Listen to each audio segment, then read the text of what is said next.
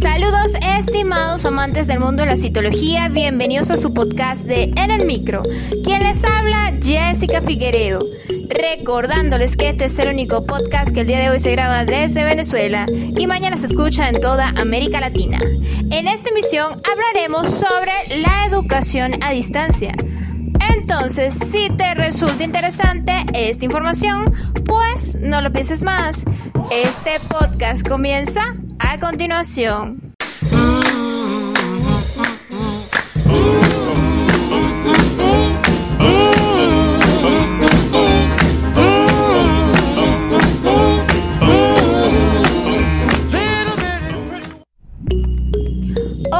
De que estoy empezando a estudiar bajo una modalidad híbrida semipresencial, decidí hablar sobre la educación a distancia, debido a que también trabajo dentro de una plataforma de este tipo.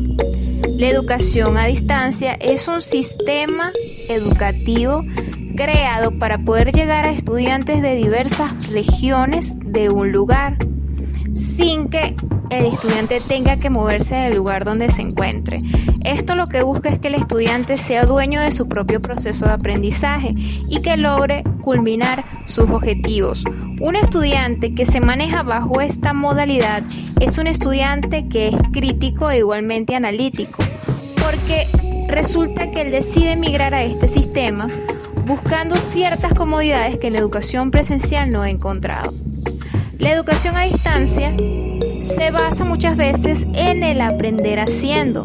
Dentro de Venezuela, y hablo específicamente de mi país porque tengo la experiencia aquí, existen diversas universidades antes del fenómeno de la pandemia global del COVID-19 que se manejaban bajo el sistema de educación a distancia o sistema híbrido.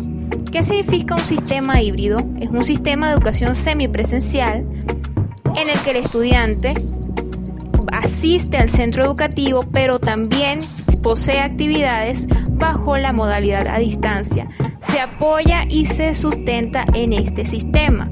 Mientras que en la educación a distancia no es necesario que el estudiante se traslade hasta el sitio y que esté en el mismo lugar y al mismo tiempo con el docente. La educación a distancia se basa en dos modalidades, sincrónica y asincrónica. La sincrónica ocurre en un mismo momento en el que el docente y el estudiante se contactan por medio del sistema de educación a distancia o por internet.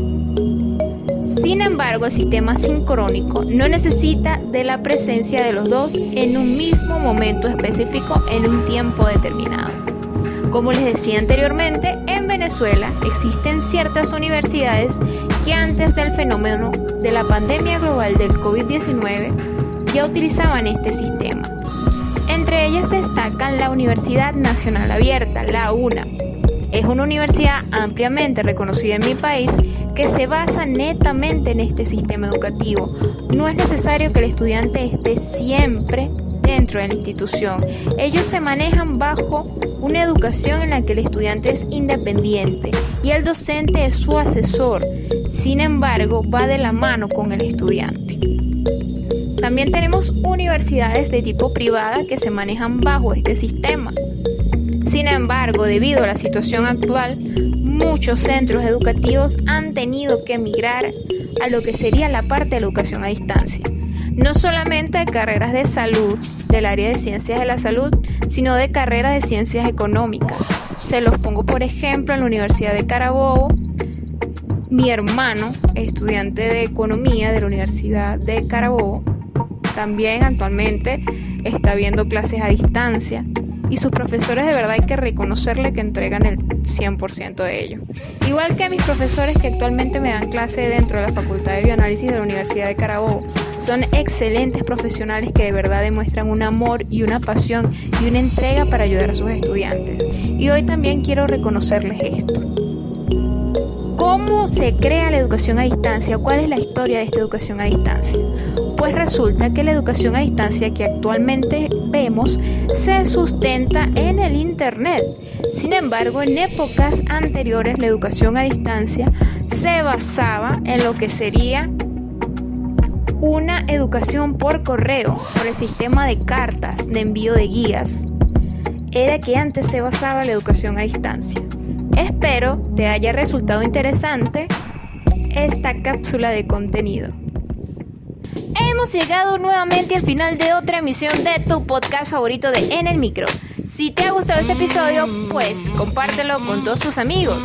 Recuerda que puedes encontrarnos en Google Podcast, Spotify y iTunes.